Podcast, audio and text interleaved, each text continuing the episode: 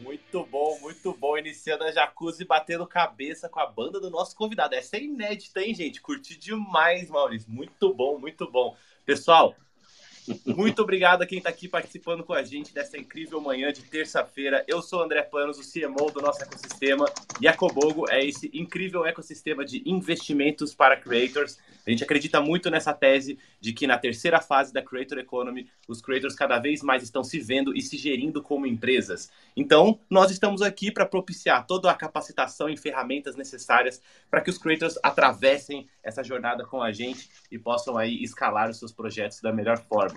Com você, Pedro. Bom dia, galera. Eu sou o Pedro, um dos fundadores aqui da Cobogo.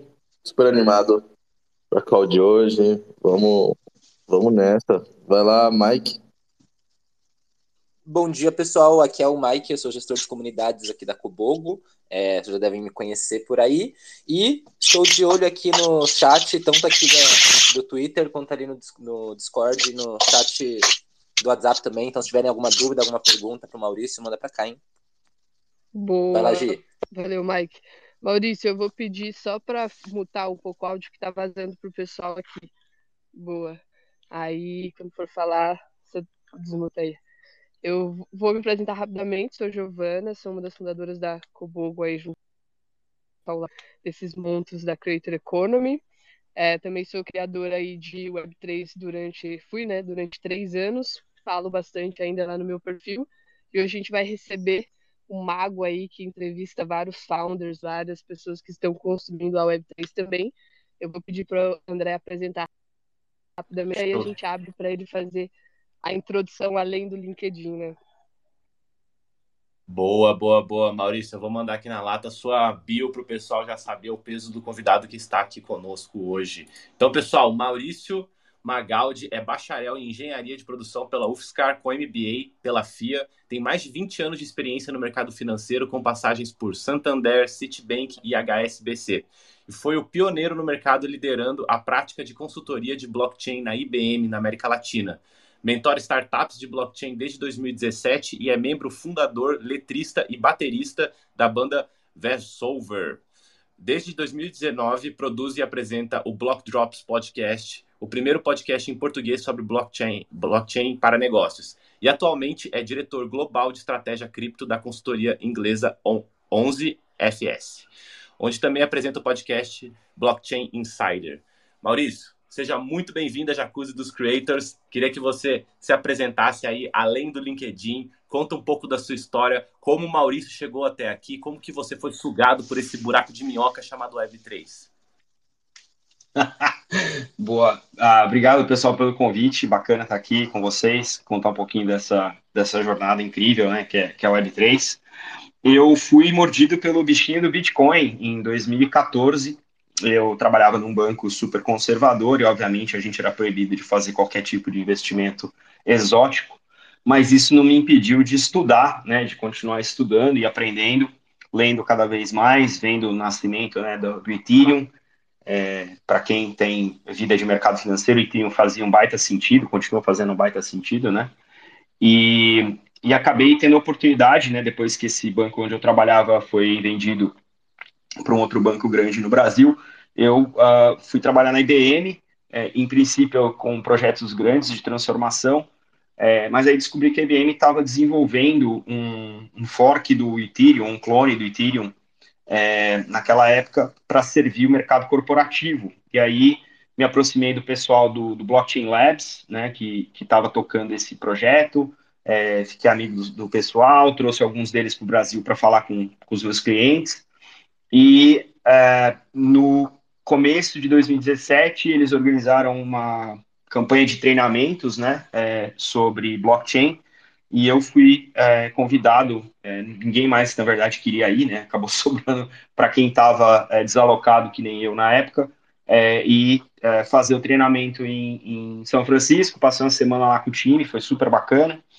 Voltei para o Brasil e recebi a proposta para tocar a prática de consultoria da IBM voltada para desenvolver serviços com blockchain. É, e aí fiz isso durante dois anos, de 17 a 19 onde eu acabei mergulhando de cabeça né, na cena, no mercado, nas comunidades, ainda era uma coisa muito exótica, né? Imagina, 2017 ainda era um negócio completamente, né? ninguém queria encostar, e você tinha que falar que nem toda blockchain era do Bitcoin, né? Para o pessoal entender quais eram os valores da descentralização, o que, que resistência à censura trazia para o mercado. É, e eu acabei uh, tendo a oportunidade de trabalhar em várias indústrias que não eram a minha indústria original, que é a indústria financeira. Fui parar em é, petróleo, gás, logística, alimentos, metais, mineração, é, tudo que era é, não financeiro eu acabei cobrindo, né? É, e aprendendo muito sobre essas indústrias, então sou muito grato a essa experiência. E aí, quando eu saí da IBM, eu não queria perder o contato com a comunidade, eu fiz grandes amigos, né? É, fazendo esse trabalho é, com blockchain, trabalhando junto com, com tanto clientes quanto com a comunidade. E aí eu falei, pô, como é que eu me mantenho informado sobre o que está sendo construído, né, com, com blockchain por aí? E eu adoro podcast, consumo podcast alucinadamente, assim. É, e, e, falei, pô, deve ser mó trampo fazer isso, mas, pô, vou procurar aqui qual é que é, né? E na época tinha muito pouco podcast no Brasil falando sobre construir. A gente tinha muito podcast em cripto falando sobre preço, sobre análise, sobre gráficos e preço que sobe, preço que cai, é, altcoins, shitcoins e, e coisas afim. E, e, e, eu não sou um trader, né? Eu não tenho esse background. E aí eu fiquei meio desinteressado, assim, de, de fazer, é, de continuar escutando coisas que não eram muito do meu interesse. E os podcasts gringos que falavam sobre construir eram todos de alguma empresa o Blockchain Insider tinha, é, já existia, mas tinha parado por um tempo, então não tinha esse registro de coisas atuais na época sendo é, é, comentado né, num, num, podcast. E aí eu tive a sorte de ir para um evento em Minas, é, em BH, onde eles me convidaram na saída do, do evento para fazer um podcast ali na hora. Eu vi como é que era mais ou menos a produção ali, né? É, do áudio e tal. Eu falei, pô, isso aqui parece meio fácil de fazer, né? para quem estava acostumado com banda, de gravar instrumento e mexer com, com Pro Tools e os cambal, para mim ficou é, parecendo uma coisa mais, mais simplória, assim, né? Falei, ah, vou tentar, né? Acabei descobrindo uma ferramenta chamada Anchor, que na época é, ainda não tinha sido comprada pelo Spotify, e aí fui gravar é, o meu podcast, eu inventei o nome na hora, né? Na hora de subir o podcast que eu inventei o nome, de Block Drops, e, e quando eu gravei o trailer, eu acabei me colocando numa sinuca ali, porque eu me comprometi a fazer isso toda semana, sem saber o trabalho que ia dar, né? E, e aí fui gravar no meu carro, que era o único lugar onde eu tinha uma acústica é, melhor, né? Eu gravava direto no, no speakerphone do, do celular, é, dentro do carro, de manhã na garagem, é, no horário que não passava carro, né? Sete horas da manhã do sábado, ninguém ninguém quer sair, né? Então, os primeiros episódios foram nesse, nesse esquema bem mambembe, assim, é, e tentando é, desafiar a minha própria capacidade de síntese, né? Tudo que eu leio durante a semana, eu escolho lá as, as três notícias mais bacanas, e aí eu tento explicar em, te, em termos mais leigos, né? É, até para medir se eu entendi mesmo é, essa, essas, esses casos de uso, né? Então eu tenho, tenho tido muito, muita sorte através do podcast de poder acessar pessoas, né? Hoje acabei de botar no ar aí o 99 Block Talks, que é o quadro de entrevistas que a gente faz com as pessoas é, que estão construindo esse mercado, né? E, e, tenho tido muita sorte de poder, através do podcast também, ser convidado para falar em, em spaces como esses que vocês estão é, abrindo aqui para mim, né, e, e, e ter acesso a, a, muita gente muito bacana de todo o ecossistema e aprender para caramba com todo mundo. Então é, é, um é um mecanismo de estudo, mas também é um mecanismo do qual eu me beneficio muito além do estudo, né? E eu é um, é um benefício que eu não vou ser incapaz de retribuir para a comunidade, porque é, é, muita vem muita coisa boa através do podcast e, e realmente é um, é um é uma coisa que quando eu comecei lá em 2019 eu não antecipava tudo o que ia acontecer comigo através dele, né? Então sou, sou muito grato e, e tento é, pay it forward, né? Pagar para frente aí e devolver um pouco para a comunidade de todo esse benefício. Muito legal. Show. Eu tenho. Vai lá, Gi. Boa. É, eu tenho algumas perguntas aqui, eu acompanho, né? O Maurício já tem um tempo, é, principalmente ali no LinkedIn, né? Eu, eu via muitas conexões interessantes que você tinha, acompanhei o seu crescimento, até para trazer aqui, né, para o Space, para o bate-papo. Maurício é uma grande referência em Web3 hoje no LinkedIn, tem mais de 16 mil seguidores, posta lá diariamente, traz conteúdos bem interessantes sobre o tema. E aí, Maurício, o que eu queria te perguntar é como que foi para você se visualizar nessa produção de conteúdo? Porque você começou porque não tinha ninguém falando sobre construção, entrevistando founders, builders aqui no Brasil. E aí você viu o que acontecia lá fora, viu um gap de oportunidade, principalmente para se posicionar nesses projetos. Mas como foi para você quando as coisas começaram a virar? Nossa, eu, eu não acho que elas começaram a virar ainda. Mas é engraçado, perspectiva é realidade, né? É, é um, é, por, por ser um mecanismo de estudo, eu nunca pensei nisso como, ah, eu vou produzir conteúdo e eu vou é, fazer disso uma, uma avenida, né, para eu trafegar. Sempre foi algo do tipo, eu, eu, eu tinha tanta coisa sendo feita e continua tendo, né, que, é, que eu sou tão incapaz de capturar é, tudo que eu basicamente nunca ia conseguir dar conta, né? Então é, é, foi, uma, foi, um, foi uma lição muito dura aprender a lidar com FOMO, né? De você abrir mão de saber tudo o que está acontecendo e, e, escolher algumas coisas é, nas quais focar, porque o tempo é escasso e tal. Então, eu acho que eu nunca, nunca olhei para isso como uma produção de conteúdo ou uma carreira ou é, tanto que até hoje eu não monetizo, né? Não tem nenhum, não tem nenhuma monetização associada a nenhum dos meus conteúdos, nem no LinkedIn, nem no podcast, nem em nenhuma outra rede. É, elas são basicamente é, mecanismos de é, credenciamento, né, do meu conhecimento, dos meus estudos, de troca com a comunidade, principalmente, porque eu aprendo muito mais, né, com quando eu falo alguma groselha no podcast, alguém eu tenho ouvintes muito é, muito cuidadosos de, de não expor as minhas ignorâncias por aí. Então as pessoas me mandam mensagem no privado, fala, pô, Magaldi, você falou uma groselha aqui, não é bem assim, né? Especialmente quando entra nas coisas bem mais técnicas, né, no nível de protocolo. Eu não, eu sou um engenheiro de formação, mas eu já não, não programo já tem mais de 15 anos, né? Então é, eu, eu tenho um entendimento bastante razoável da arquitetura, mas os detalhes às vezes me faltam. E aí eu tenho grandes amigos que me, me dão esses feedbacks assim é, construtivos e, e, por eles eu sou muito grato. É, então isso acabou virando uma coisa, né? Que, que o, o, a maneira como eu estudo e sedimento meu conhecimento e compartilho meu conhecimento acabou virando essa coisa do ah, agora você produz conteúdo. A primeira vez que alguém me falou, pô, bacana seu conteúdo, eu falei, mas eu não estou entendendo essa conversa. Então, para mim, foi um pouco, é, é, assim, fora do, do, propósito de sair e falar, não, eu vou fazer conteúdo, porque eu acho que conteúdo é, ajuda. Eu acabei, como eu comentei né, na, na, no começo, é, entrando por esse, esse caminho de fazer o podcast, porque eu gosto do formato. É, eu não sou exatamente um exímio escritor, então é, Obviamente, é, falar é muito mais natural para mim do que sentar e escrever. É, então, foi uma outra questão que me empurrou para o formato do podcast.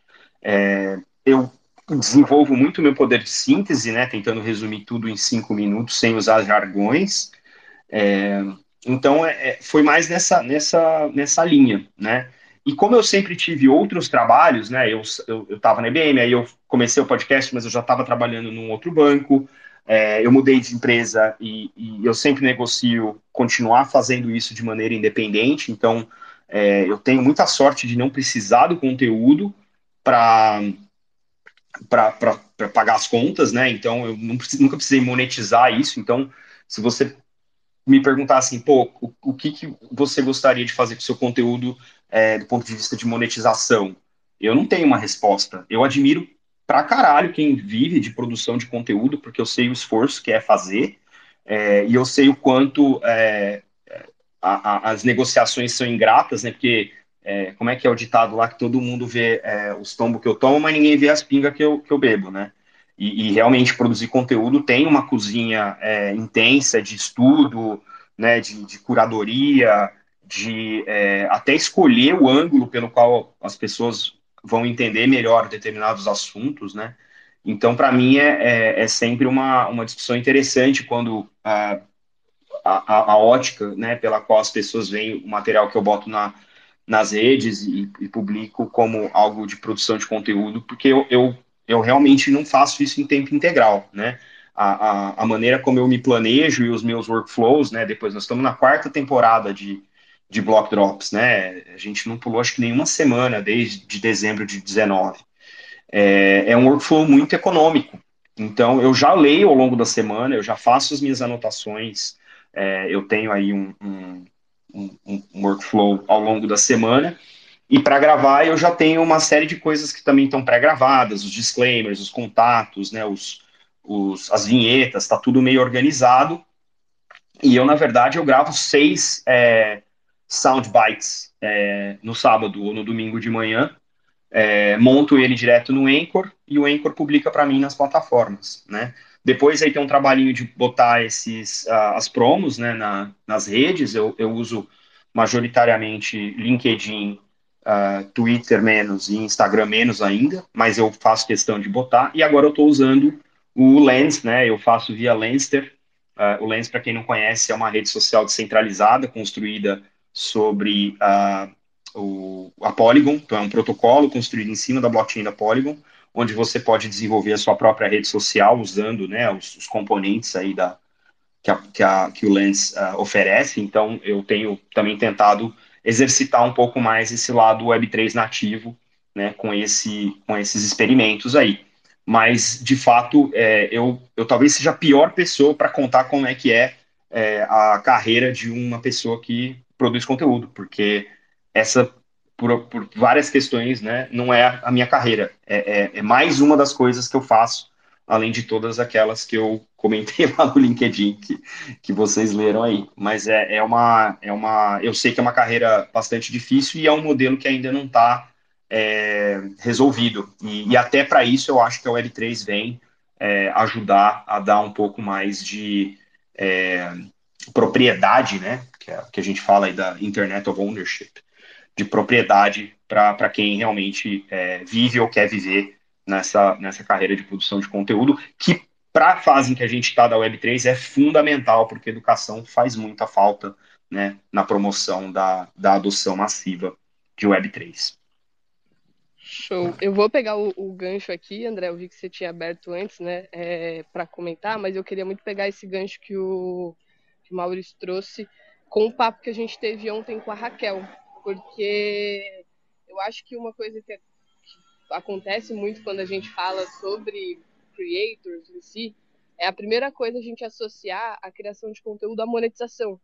Então, muitas vezes, né, a gente vai falar sobre a, ser um criador, né, de fato, você está compartilhando as suas ideias, compartilhando um momento que era de estudo e descentralizando isso para que chegue a mais pessoas, né? Então, é uma forma de alcance e até a Raquel ontem, que ela veio aqui na Jacuzzi e ela se tornou né, uma LinkedIn, é, uma creator do LinkedIn, sendo referência principalmente para a plataforma né, do LinkedIn. E ela comentou também, ela falou, pô, eu não monetizo, eu tomo muito cuidado com o que eu falo com a minha audiência e tudo mais. Super legal o que ela trouxe. E muitas vezes a gente pensa, realmente, né, ah, pô, mas eu não monetizo, eu não... Eu não me considero um creator ainda, mas de certa forma, né, é, o que você faz é ser um creator de transmitir os seus pensamentos, as suas ideias para o mundo, e hoje um mundo que, no caso, é uma comunidade super relevante, o público que você atinge, né? Então isso é, é muito legal. E o ponto era trazer realmente essas questões, né? Acho que a Web3 resolve muito isso, de construção de comunidade, de você ser dono é, dos seus próprios conteúdos, então, acho que essa coisa da, da monetização, ela acontece de outras formas. Então, por exemplo, hoje, o que abriu de espaço para você atingir pessoas através da sua produção de conteúdo é muito diferente se você tivesse ficado em silêncio ou não tivesse começado é, algo que espalhasse pela internet, que você mandasse as suas ideias em alguns portais como Spotify, como o LinkedIn. Então, abre muita porta quando você descentraliza, quando você produz conteúdo, né? Aí, André, se você quiser perguntar também, eu vi que você tinha aberto na outra, eu acabei pulando aqui. Não, eu ia comentar o que o, o Maurício acabou comentando, né? Que eu ia falar. É, mas se quiser discorrer um pouco mais sobre, é, você falou, né, que portas se abriram com a sua criação de conteúdo que você nem imaginava. Isso é muito. A gente ouve isso bastante, né? E eu tenho certeza que isso acontece para todo mundo que cria conteúdo com consistência, né? Chega um momento em que você tá ali criando, criando, criando, de repente uma pessoa surge, outra pessoa surge, uma oportunidade surge. Você fala, aí de repente você para e fala Caramba, nada disso estaria acontecendo se eu não tivesse colocando a minha cara. Afinal, quem não é visto não é lembrado, não é mesmo? Então, é, eu queria que você comentasse um pouco disso, Maurício. Dessa, o que, que você sentiu assim? Você acha que se você estivesse só trabalhando nos métodos tradicionais, oportunidades como essas teriam se aberto na sua vida? Ou você acha que exponencializou as suas oportunidades? Como você se sente em relação à de conteúdo nesse sentido? É, eu, eu eu, eu, tendo a concordar. Eu acho que nada, nada do que eu, eu vivi de 2019 para cá teria acontecido sem, é, sem o podcast. Assim, nada. Eu vou dar um exemplo recente. É, eu estou na Eleven FS fazer um ano e meio agora, né? E, e, e por uma combinação de fatores, é, os caras foram achar um brasileiro, né, os ingleses foram achar um brasileiro lá em São Paulo, é, e, e, e trouxeram o cara para Londres para trabalhar, né? É, isso não teria acontecido sem um podcast, sem dúvida nenhuma, né? Até porque eu acho que o meu conhecimento em relação a tudo que está acontecendo na indústria, as minhas, os meus posicionamentos, que às vezes não são exatamente é, triviais sobre determinados assuntos, é, não seriam públicos, né? E, e, e, aprender em público, como os, os, os builders podem é, confirmar para a gente, né? É, acelera muito o aprendizado, né? Acelera muito o feedback. Então, acho que isso, sem dúvida nenhuma, foi um benefício, né? Os caras acharam um, um, uma pessoa que tinha experiência no mercado financeiro tradicional, experiência no mercado cripto e experiência em produzir conteúdo é, em forma de podcast, porque eles tinham exatamente necessidade de ter alguém que fizesse a produção de conteúdo no podcast, falasse com clientes tradicionais sobre o mundo cripto. E aí acharam o, o, o, o esquisito no Brasil lá através dessa combinação de fatores. Então, é, eu não consigo não atribuir né, a, ao, ao podcast ou a minha presença no LinkedIn com análise de relatório, com análise de notícia, com comentários sobre diferentes aspectos é, do que está acontecendo no mercado. É, né, tá tudo relacionado, né? E o fato de eu poder ter uma opinião sobre determinados assuntos, é, em função dos estudos, para gerar o um material que vai para o podcast, é, me ajuda muito com um cliente. Eu faço uh, trabalho com clientes de super alto nível no mercado financeiro, né?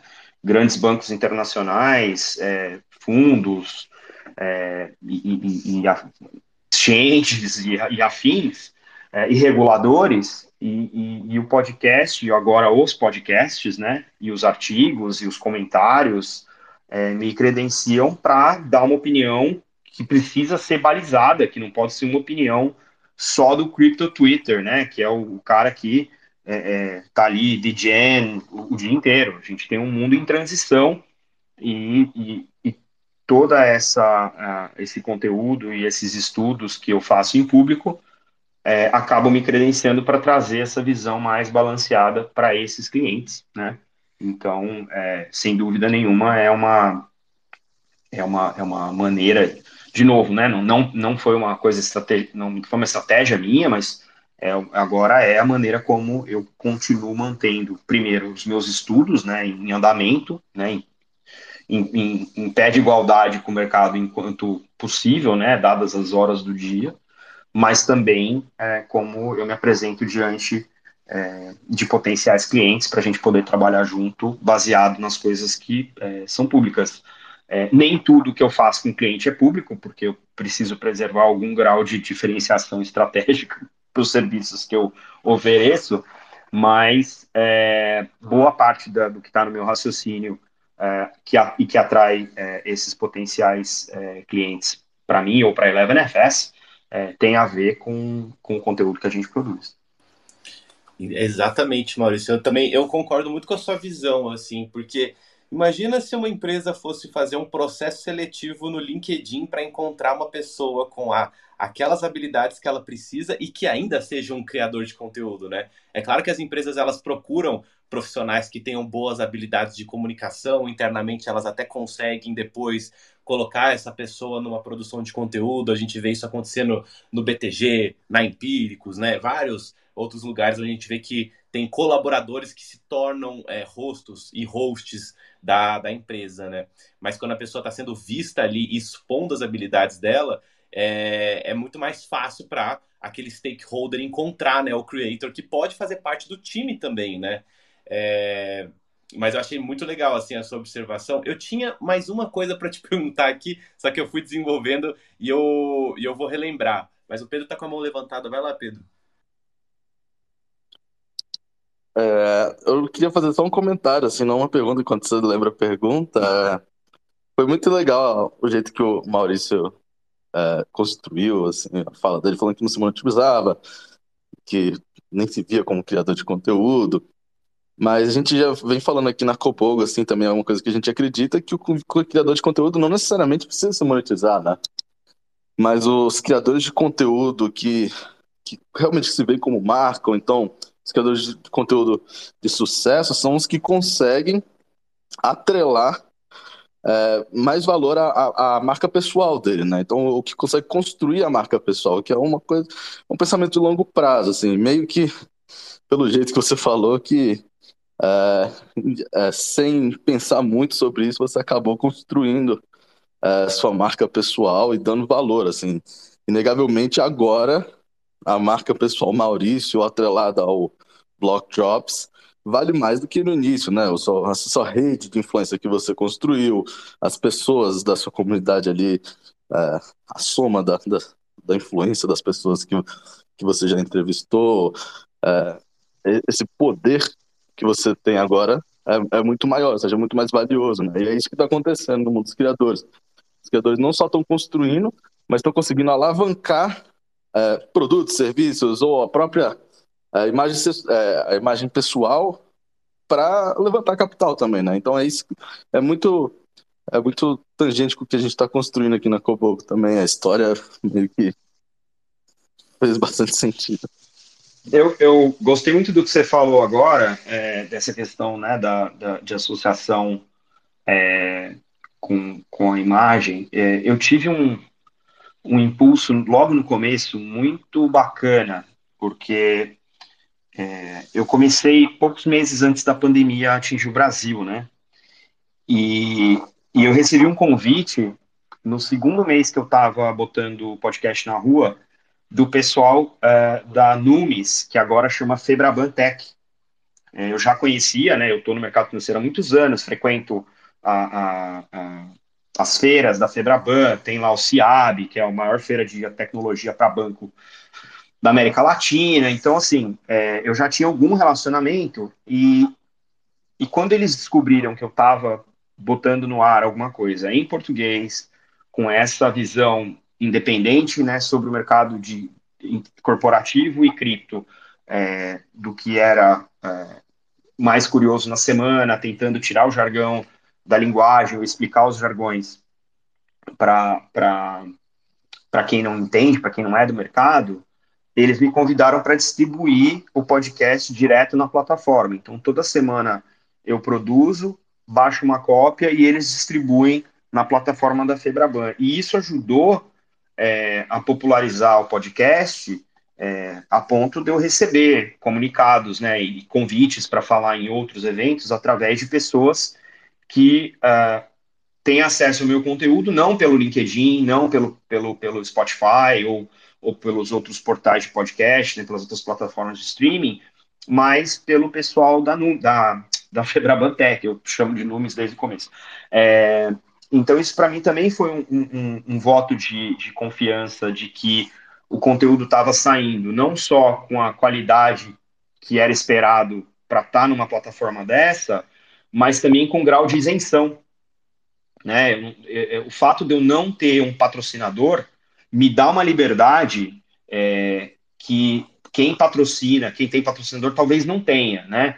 A gente viveu no final do ano passado é, o, o, a, o, o, drama, vamos dizer assim, né, da FTX, e muita gente que produzia conteúdo e que era patrocinado pela FTX teve que se explicar, né? É, inclusive o Anthony Compliano tal pôs uns posts lá, fez uns vídeos tal explicando porque que ele tinha sido patrocinado, mas depois deixou de ser patrocinado e aí tem toda uma controvérsia ali. Eu já falei mal de projeto no podcast, não mal no sentido de tentar fazer algum tipo de é, é, é atacar a reputação, mas assim explicar por que que para determinados casos de uso a blockchain não serve, que aquilo ali está sendo puro hype, né? Eu fiz isso a ponto até de ser convidado para ter uma frase dessa quando aqui o governo inglês falou que ia fazer um NFT e eu fui no jornal lá, me convidaram, eu falei, isso aí é pura, puro marketing, não serve para nada esse NFT. Assume que é marketing, mais fácil, né? Então, assim, esse grau de independência, para mim, ele é muito caro. E por isso, até, talvez eu tenha dificuldade de monetizar meu conteúdo, porque é, nem todas as, as visões que eu estou disposto a compartilhar vão favorecer né, um anunciante. Imagina se o, o anunciante faz uma cagada, eu não vou deixar de falar né, é, é, que foi uma cagada. Não posso, eu tenho um, um, um, um, grau de independência que eu pretendo manter. Né? E isso me custa caro, porque realmente eu não monetizo nada do meu conteúdo. Um, mas, uh, como você comentou, de repente a comunidade, né? Se a comunidade está afim de dar aquela, aquele sponsorship, de, de bancar aquela independência, é, que é o drama praticamente de todo jornal que começa independente e depois é, se vende aos anunciantes, é mais ou menos o mesmo drama, né? Então é, é uma coisa a se pensar. Não elaborei isso ainda, por isso que eu estou começando a, a, entrar mais de cabeça no, no Lens Protocol, porque eu acho que ali tem um modelo interessante para quem quer é, engajar mais a comunidade, trazer mais para dentro. Acho que tem um modelo interessante para ser explorado ali também. Pô, muito bom, Maurício, isso que você trouxe. E é até interessante porque a gente fala muito isso, né? É, dessa mudança que está tendo do marketing é, de influenciadores para um marketing de comunidade. Então as coisas estão mudando muito rápidas, né? E cada vez mais percebe-se que, vou puxar para o marketing tradicional, quando você vai executar uma campanha de marketing, o que mais traz performance, né, que é o que as marcas tanto buscam quando vai fechar alguma parceria com o influenciador, é quando você fecha uma parceria com um influenciador que tem uma comunidade.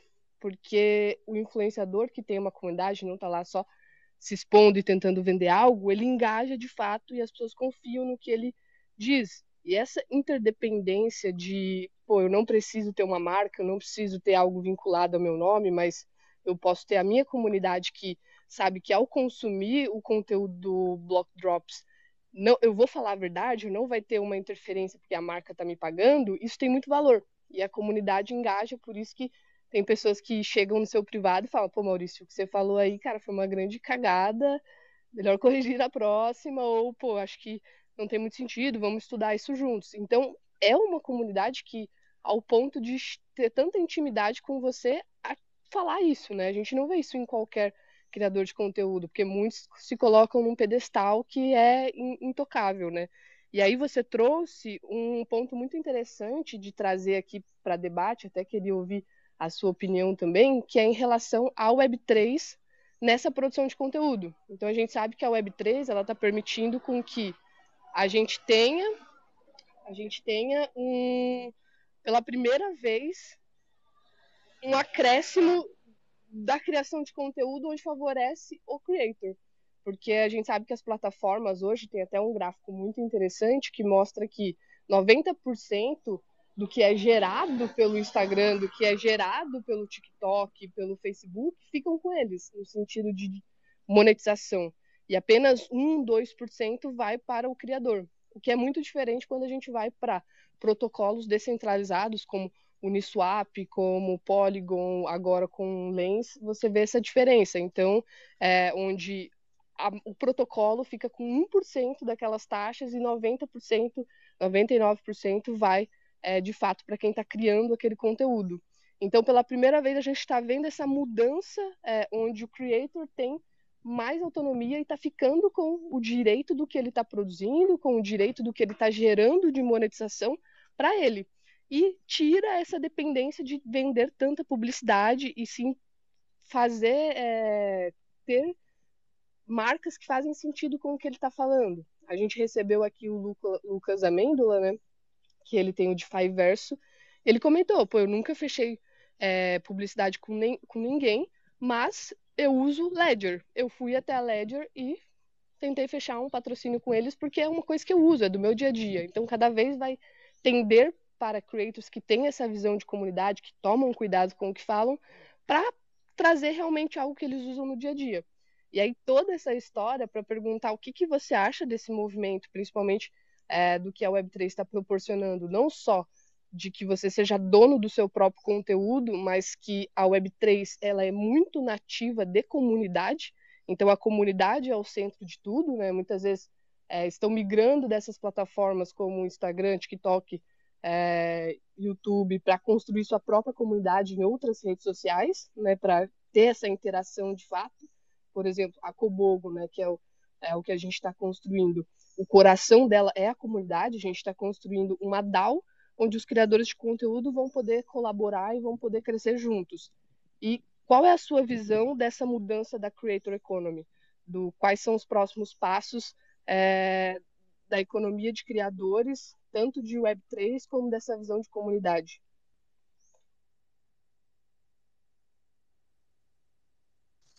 Olha, eu falando no mudo aqui. Não, eu, eu, concordo. Eu acho que tem bastante coisa do que você falou que eu acho que a gente pode destrinchar um pouquinho, né? Então, deixa eu, deixa eu tentar é, pincelar é, um pouco nessa, nessa, nesses pontos que você, que você trouxe. Acho que o, o primeiro é a gente tá mudando o paradigma do dado na internet, né? É, se vocês lembrarem lá, o Web 1 era tudo era descentralizado, mas nada era monetizado, era tudo muito nível protocolar ainda, né? Depois veio a Web 2, que é essa web da nuvem, né, da, da, da internet, das redes sociais e tal. E, e se a gente for olhar, a internet das redes sociais, ou seja, as big techs, nunca foram reguladas, né? A gente teve várias uh, audiências no Congresso dos Estados Unidos, na Europa, é, tentando colocar um pouco de é, formato no que as, as big techs e, por consequente, as redes sociais podem fazer com os nossos dados. Até para recuperar um ponto que você citou, não é só a monetização que passa a ser propriedade dessas redes centralizadas, mas tudo que você coloca nessas redes centralizadas é deles. Se você olhar lá no, nas letras miúdas do acordo de usuário, você está abrindo mão de muito mais coisa do que só a monetização, né? Esses ativos digitais que a gente cria são de propriedade dessas plataformas. O que a Web3 traz, e aí o paradigma descentralizado permite, é que a gente mude o centro de gravidade das relações de negócio. Então, o que o Lens está propondo e o que a Tune Traders, por exemplo, que é uma das startups que eu, que eu, uh, que eu mentoro, está propondo é o estabelecimento de protocolos em que a propriedade fique com quem cria e o que essa propriedade, o que esse proprietário pode fazer é dividir com a comunidade o upside dessas, uh, desses, uh, dessas criações. E isso afeta substancialmente o modelo de economia de escala que a Web 2, é, por assim dizer, é, se baseia, no qual a Web 2 se baseia. A gente está saindo um momento em que tudo é economia de escala, ou seja, tudo é acumulação, tudo é bilionário, tudo é, é, é, é centralizado, para um paradigma em que a gente está falando de efeito de rede, a gente está falando de é, é, subir né, a maré para subir todos os barcos. E aí isso se dá quando você muda a, a, a, discussão de propriedade sobre os dados. Né? No Lens Protocol, por exemplo, os dados são meus. Eu posso acessar a Orb e falar, Orb, você tem acesso aos meus dados do Lens, é, então eu vou, eu vou vivenciar o seu algoritmo, vou vivenciar é, a sua experiência de usuário. O dia que eu cansar do Orb, o Orb não me satisfizer mais, ou o algoritmo não está entregando meu conteúdo do jeito que eu quero, eu suspendo o acesso do Orb e vou usar o Lenster, vou usar o LensTube, vou usar outras redes que consomem, né, ou que constroem em cima desse protocolo, mas o dado é meu. né? E, inclusive, tem um projeto agora, eu vi na Lens, que os caras estão querendo fazer é, o, o, algoritmo né, de, de, recomendação de conteúdo é, open source, para rodar em cima do Lens. Né? Então, a gente está passando por um momento em que as pessoas que agora entendem a tecnologia e entendem o paradigma descentralizado estão começando a colocar no ar aplicações que batem frontalmente com o modelo Web 2 de gestão de conteúdo que a gente conheceu nos últimos 20 anos. Então, esse momento é importante, e até por isso eu tenho feito esse exercício de, pô, mais uma rede social, né, de ter que colocar coisa no Lenster lá, ou no Orb. Pô, sim, porque de repente é essa rede social que vai dar para o meu conteúdo a curadoria e, e, o delivery, né, do conteúdo, que, que chega nas pessoas que realmente estão interessadas, porque eu boto coisa no Twitter, eu estou inundado de coisa do, do, do Crypto Twitter, de gente shilling token, é, de outros criadores que estão muito mais no espaço de flip de NFT do que de construção de novos modelos de negócio centralizados. Então, se acaba concorrendo né, por atenção com, com um algoritmo que não entende isso. Né? E o algoritmo que vai, agora ainda mais com a mudança né, do, do, do blue tick lá no, no, no, Twitter, vai ficar cada vez mais difícil, porque eu não vou pagar 8 é, pounds para o Elon Musk entregar meu conteúdo, entendeu? Eu preciso achar outras coisas que beneficiem a minha comunidade de um jeito diferente.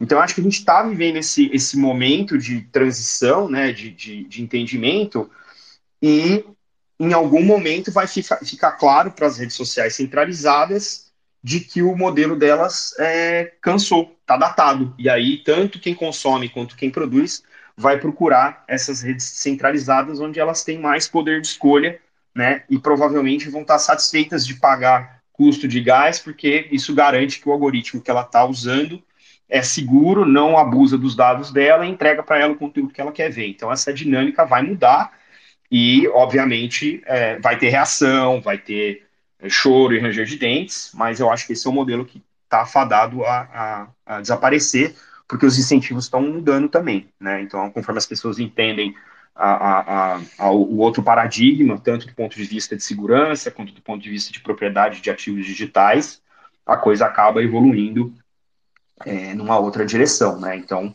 é, e estamos aí para empurrar essa, essa conversa para diante também, né? Muito bom, muito bom, Maurício. Tá sendo muito legal você trazer, tá trazendo uma outra visão, né, para os creators que estão aqui ouvindo. Muitas vezes a gente pensa sempre nas, nas redes sociais tradicionais, mas é muito importante já começarmos a olhar e nos posicionar em novas tecnologias e ver o que mais que essas novas plataformas podem trazer para equalizar.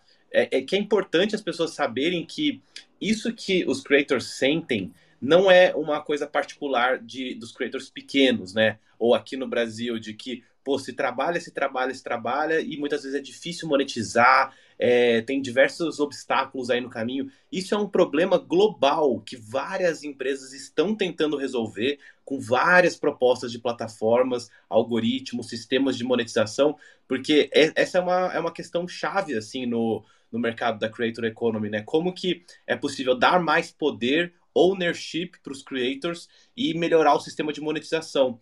Inclusive, tem até um, alguns artigos muito interessantes da Lee, Lee Jin, que ela é uma investidora de creator economy lá de Los Angeles, né? Ela veio da China, mas ela mora em Los Angeles. E ela fala muito sobre a necessidade de melhorar o sistema de monetização, investir em creators, é, dar suporte para que os creators possam realmente monetizar e, e escalar os seus projetos da melhor forma. Ela é uma super guru, assim, para quem não conhece, pesquisem Li Jin. Depois a gente joga ali na comunidade. É, e ela traz muito esse debate para a mesa. Então, é muito importante que a gente saiba que é, essa não é uma questão nova, né? As dificuldades dos creators. E quanto mais empresas, iniciativas e tecnologias existirem para equalizar esse mundo para os creators, melhor. Só que a gente precisa fazer o nosso dever de casa, né? Estudar os sistemas, como eles funcionam e ver como que a gente pode se posicionar da melhor forma. Inclusive, pessoal, é, eu vi que o Pixel já subiu aqui. Agora, no finalzinho, a gente está sempre separando um espaço para vocês fazerem perguntas para o nosso convidado. Fiquem à vontade para abrir o microfone. Eu só vou pedir para vocês serem muito objetivos para que a gente possa ter o maior número de perguntas possível e todo mundo possa aproveitar o tempo da melhor forma. Vai lá, Pixel. É, bom dia a todos. Vocês estão me ouvindo bem? Pode dar um retorno do áudio? Bom dia a todos. Bom dia, Maurício. Bom dia, Giovana, Mike, Pedro, André, a comunidade toda aí.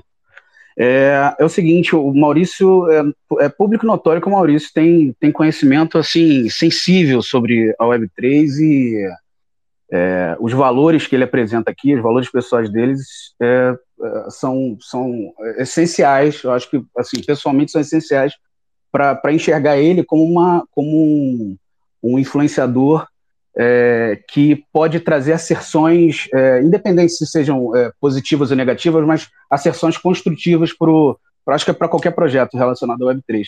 Então a minha pergunta é a seguinte: ele na, é, na, na, penúltima, acho que foi a penúltima explanação, ele falou que da, sobre a dificuldade dele em monetizar. E eu vou te ser sincero, Maurício, eu adoraria pagar para ter uma sessão sua sobre o meu projeto. Como é que eu faço? Ah, eu tenho, hoje eu tenho exclusividade com a Eleven FS, é uma consultoria, então consultoria em si é, passaria através da Eleven FS. É, ao longo dos anos eu vim acumulando a presença em alguns projetos específicos onde eu sou advisor, né? Então hoje eu tenho uh, nesse meu, vamos dizer assim, tempo livre entre aspas. Se minha mulher ouvir isso aqui, eu apanho porque não é livre porra nenhuma, né? Mas são 10 startups que eu, que eu faço, uh, que eu tô no board, né? E aí eu faço um pouco de tudo, dependendo da startup, dependendo do segmento, eu tenho um pouco mais de conhecimento no, no, no setor, né, na indústria onde ela atua, às vezes eu tenho um pouco menos, mas eu, eu atuo uh, e sempre fora de financial services, para não ter esse conflito com o meu dia a dia é, profissional, né? Eu tento uh, minimizar o quanto eu posso as questões de compliance, as questões de conflito de interesse, para mim, é, são, são mais campos para a gente, é, para eu estudar, né? Então, eu estou em segmentos como jogos, como entretenimento, como prop tech, é, propriedade intelectual, música, um, games, eu não falei, esports, é, esportes tradicionais também, é, DeFi e tokenização. Essas são as, as áreas onde eu tenho, uh, vamos dizer assim, um, um, uma cadeira de advisor né, na, no board da, da, da, startup. São todas startups early stage, porque depois que a coisa gradua, eh, também eu perco um pouco de interesse. um, ah, quem gosta de sofrer, né? E mas é isso, e, e, eu tenho hoje um tempo super limitado, porque eu tenho um day job que me consome é, bastante, né? Porque eu faço não só é, essa questão da, da, consultoria, mas eu também estou no processo todo de pré-venda, venda, contrato, toda essa, essa papelada da, da consultoria tradicional, é, então toma bastante tempo, e, e o tempo livre que eu tenho, barra tinha, é, são nessas 10 startups, se alguma delas graduar, eu provavelmente vou abrir mais um slot, né? Porque aí eu, eu, eu saio. Hoje eu não, eu não consigo assumir mais compromissos, até porque eu tenho, além da minha banda que vocês ouviram no começo, eu tô uh, compondo um disco com, com uma outra banda, num outro estilo mais extremo de metal, que eu queria aprender a linguagem dessa outra vertente do metal, então eu me enfiei nessa aí também. Então, uh, infelizmente, nesse momento eu tô bem uh, atropelado, mas vamos manter contato. Se isso mudar, a gente se fala, a gente vai se falando. É, de qualquer maneira, Pixel, manda aí o, o, o, material, eu dou uma olhada. Muito obrigado, Maurício. Na verdade, eu estava esperando era isso. Posso mandar o material? Então, beleza. É... Pode, pode. eu não sei se eu, eu não sei se eu vou te devolver imediatamente, mas eu prometo não, não. uma hora eu leio. Sem problema, sem problema, Maurício. Obrigado pela atenção aí. Um abraço, bom dia a todos. Show. Quem quer ser o próximo aí? Vi que a Barbie subiu, um label. Vai lá, Barbie. Aqui, então. Bom dia, pessoal. Bom dia, Maurício. Uh, eu até coloquei a pergunta no chat, ainda falando sobre monetização. Pensando que a gente está na Web3, toda essa função de comunidades e tal, uma iniciativa, talvez, tipo crowdfunding, não seria uma solução para, enfim, viabilizar, monetizar o projeto e trazer novos caminhos, novas oportunidades para eles. Até pergunto porque hoje eu estou no momento que eu estou fazendo um, um movimento meio que contrário. Eu estou começando por uma comunidade para depois eu enfim, amadurecer e botar a cara a tapa para fora, diferente do processo que você foi, né? Primeiro, ah, vou criar aqui, vamos ver o que vai dar. Então, até para entender se isso seria uma, uma solução, uma oportunidade para conseguir viabilizar o seu projeto ou outros projetos aqui, como o meu de outras pessoas. Eu, eu não sei se eu entendi a pergunta, vou, vou refrasear a sua pergunta e você me confirma se eu, se eu entendi. Você quer saber quais seriam ah, os, os, mecanismos de monetização para você estruturar um, uma plataforma de conteúdo a partir de uma comunidade onde você já é, contribui, é isso? Se, não, se iniciativas estilo crowdfunding, se elas não se tornam uma opção para a monetização do seu conteúdo eu tenho, eu tenho uma, uma certa resistência com crowdfunding, porque eu, eu peguei o começo do crowdfunding no Brasil, é, em que você, ah, projeto tal, né? Aí o cara, ah, vou gravar um disco, né? Aí o cara grava um disco, aí o, o funk contribui com 50 reais, ganha lá uma baqueta quebrada, ou ganha uma, ou ganha uma palheta, ou ganha um boné, ou o guardanapo do lanche que o cara, tipo, era, era uma lixaiada, né, que você ganhava de perk. É, ah, não, você ganha acesso para ter a primeira audição quando sai. Ai, bacana, mas custa mil reais, né? Então, eu acho que crowdfunding é, é um formato que precisa ser reinventado né, na Web3, né? Então, talvez não seja é, o melhor uh, mecanismo. É, eu já vi alguns modelos, não sei quão, quão bem sucedidos esses modelos são, mas são modelos que invariavelmente passam por um token gated access, né? Então você emite um token, a galera compra esse token e passa a ser membro da sua comunidade, aí acessa o seu Discord, que eu odeio, by the way, é, acessa é, uma live privada, o Zoom, ou tem acesso ao seu calendário para ter um one-on-one com você é, ocasionalmente. Então, tem algumas. Uh, aí os perks você associa, né? Os perks ao, ao, à aquisição ou a, a retenção do token. Então, acho que esse talvez seja um jeito de transformar o crowdfunding no mundo da Web3, né? Porque aí você já está trabalhando em cima do protocolo é, de maneira mais nativa. E aí você consegue medir coisas que o crowdfunding não mede. Então, uma, um dos parâmetros que a gente usa quando a gente pensa no NFT como CRM, né? Permissionless CRM, como a gente costuma falar, é pensar na, no grau de convicção, né? Se o seu token, que agora a gente consegue é, medir, né, tá naquela wallet por uh, mais tempo que em outras wallets, significa que aquela wallet tem mais convicção em você como projeto, como provedor de conteúdo, como guru, como bailarina, como o que quer que seja, é, mais do que o resto da galera. Então você consegue medir essa retenção, né? Porque hoje os dados estão uh, on-chain, né? Então, esse é o tipo de coisa que as marcas estão começando a acessar e que os criadores também podem começar a acessar, né? Que é medir uh, dados e metadados uh, da presença do token né, nas carteiras e na blockchain para saber quanto de convicção aquela determinada pessoa ou entidade ou carteira tem naquele determinado projeto. E, e tem outros dados, né? Se, se tradou muito, se esse token passou por muitas carteiras, por que essas carteiras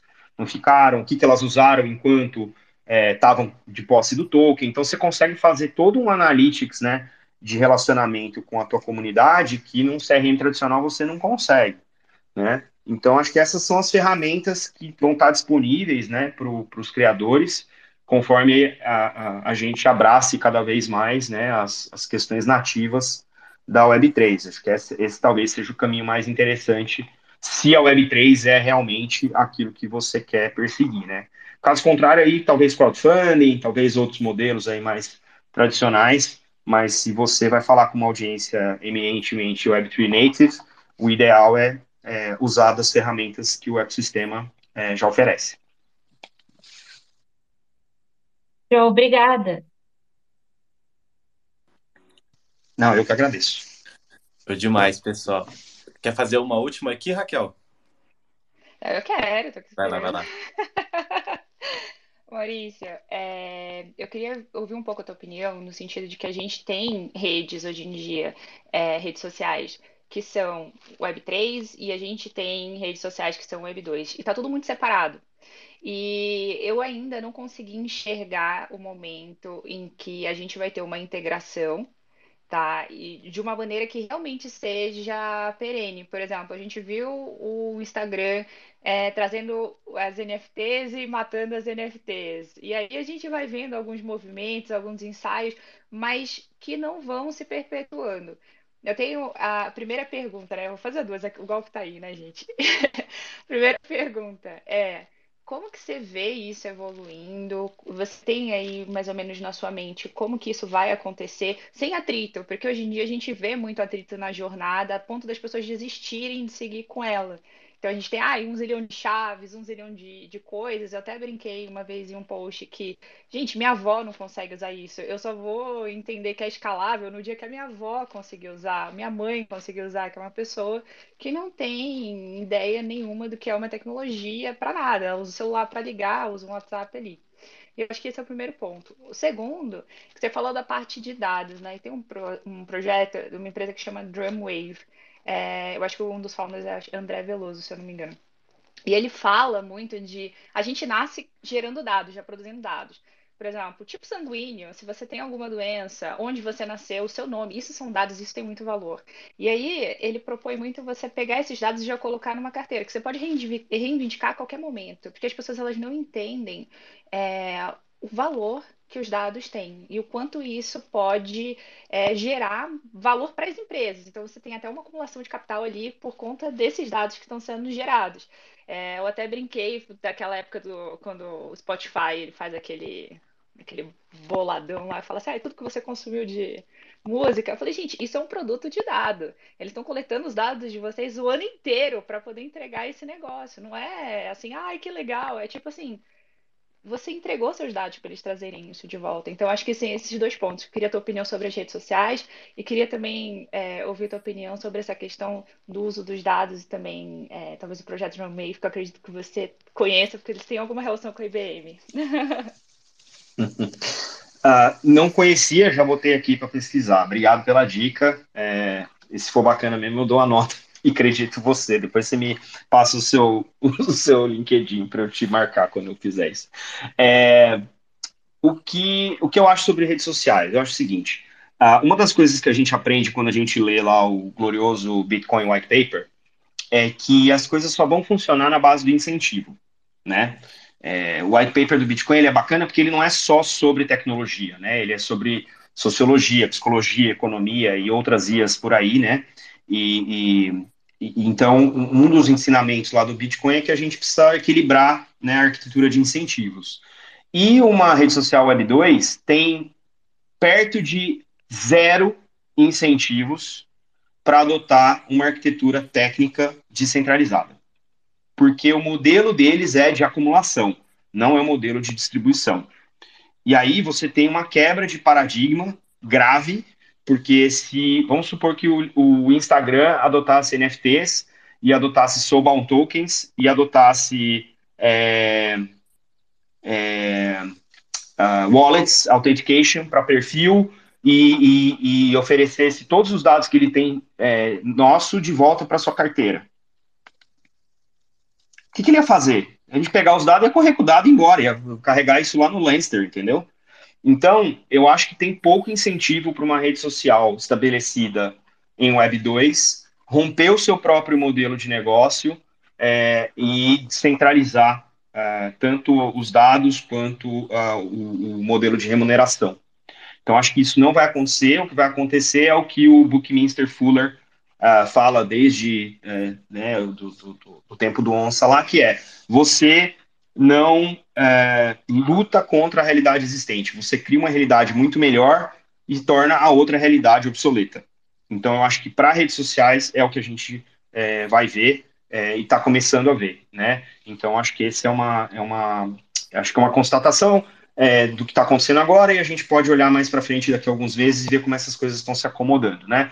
Tem o Noster, que é uma rede descentralizada do Bitcoin, tem o Blue Sky, tem uh, o Mastodon, que é mais ou menos centralizado, tem o Lens, que está oferecendo outras redes por cima, né? Então a gente vai começar a ver, tem a, a Subsocial na Polkadot, então tem várias uh, experimentações e, e, e, eu acho que a gente vai continuar vendo as Web 2, né, as, as redes Web 2 experimentando com isso por aí, é, mas eu acho que nenhuma delas vai ser uh, ousado o suficiente de trazer a massa né, que está ali dentro para o mundo descentralizado e devolver o valor que elas estão acostumadas a capturar para esses usuários. Então, acho que essa é, seria a primeira a, a resposta para a tua primeira pergunta. Tô, a segunda pergunta fala muito com o um artigo que eu escrevi para o Cointelegraph, tem mais de um ano atrás, que é o que, que destrava a adoção massiva de Web3, né?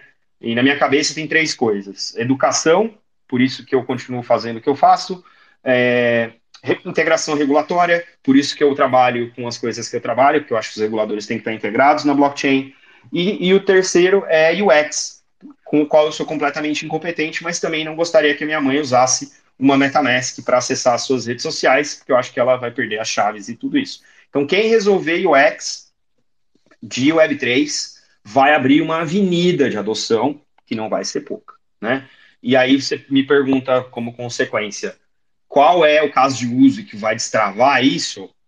É, talvez sejam as redes sociais, porque a gente continua sendo ser humano e a gente continua querendo interagir, né, mesmo que online. Então, acho que um bom UX, um bom, uma boa economia de incentivos é, vai atrair é, gente, a curadoria, né, monitoramento, moderação e tal, é, algoritmos, né, personalizados, centralizados, talvez atraiam essa população aí é, já para o mundo da Web3. Então, acho que essas são, essas seria, essas são as minhas duas respostas para as tuas duas perguntas. É, inclusive, recomendo, a gente fez um episódio especial do Blockchain Insider sobre redes sociais e Web3 uh, ah, esse ano ainda, no final do ano passado. É, dá uma olhada lá no, no catálogo que tem, é, tá bem bacana, é uma, uma exploração bem interessante. E, e, a gente não viu nada ainda, a gente não começou a abraçar a composabilidade, a gente ainda não começou a abraçar programabilidade para redes sociais. Então, acho que isso tem muito chão ainda, muito espaço para construir. E pensando, né, comparativamente, nós estamos em 1991 da internet original, né, para a Web3. Então, nós estamos cedo, e cedo não significa que está tudo barato, cedo significa que tem coisa para cacete para construir. Então, builders gonna build. Obrigada, Maurício. Incrível, incrível esse papo de hoje. Muito obrigado pela sua participação aqui hoje, Maurício. Tenho certeza que todo mundo viu muito valor e agregou vários insights aí. Depois fica aí o convite para a gente continuar essa discussão ali na nossa comunidade do WhatsApp. Quem ainda não está participando da nossa comunidade, o link para ela fica fixado no perfil da Cobogo aqui no Twitter. E é isso, pessoal. Maurício, obrigado demais novamente pela sua presença. Muito obrigado a todo mundo que participou aqui hoje com a gente. E lembrando, para quem está inscrito aí no desafio, hoje tem encontro, hein? Hoje nós vamos falar sobre é, sistemas de monetização, como produtizar e como viabilizar aí os negócios dos creators. Vai ser muito legal, a gente vai ter um convidado super interessante hoje, que é o Igor Bevilacqua. Muito obrigado, pessoal. Valeu demais, Maurício. Ah, quer deixar suas redes sociais aí para o pessoal te acompanhar aí, Maurício? Opa, obrigado. Eu agradeço o convite, foi bacana, adorei as perguntas. Muita pergunta para pensar assim é, é, difícil, hein? Mas valeu, gostei. É, bom, me acompanha aí, né? O Block Drops está aqui, tá todo mundo na, na, na, no, no Twitter, pode me seguir aqui. É, no LinkedIn, pode procurar Maurício Magaldi. É, só comenta na mensagem quando vocês forem me adicionar é, de onde vocês me conhecem, né? Para eu saber né, mais ou menos de, de onde veio a indicação. É, acompanhe o, o Block Drops nas principais plataformas de streaming. É, tem toda semana. Hoje saiu a minha entrevista, né, o Block Talks 99, com, com o Leandro Pereira, que é, um, que é um OG da internet no Brasil. Então foi um papo bem bacana com alguém que viu muita coisa aí já acontecer. E ficando em contato. Estou no ZeroX Maurício também no Twitter para tudo que é relevante do ponto de vista de inglês e 11FS e afins. E vamos mantendo esse contato aí, vamos falando. Muito bom estar aqui com vocês. Valeu. Valeu demais, pessoal. Valeu demais, pessoal. Vai lá, Vai lá, mãe. Pessoal, muito obrigado pela presença de hoje. Muito obrigado, Maurício. Foi maravilhoso. Eu estava aqui anotando alguns insights, e então aguardem assim por, por bons insights aí ali no, no Instagram. A gente sempre faz uns recortes legais aqui da, da nossa jacuzzi. E então até amanhã é, um big beijo para todo mundo. Amanhã teremos como convidado o Vinícius aqui da Pixel Baby Dog. Então é, aguardem, porque amanhã vai ser uma, uma jacuzzi, jacuzzi super artística mesmo, inspiradora. Então um beijão para vocês e até amanhã. Valeu.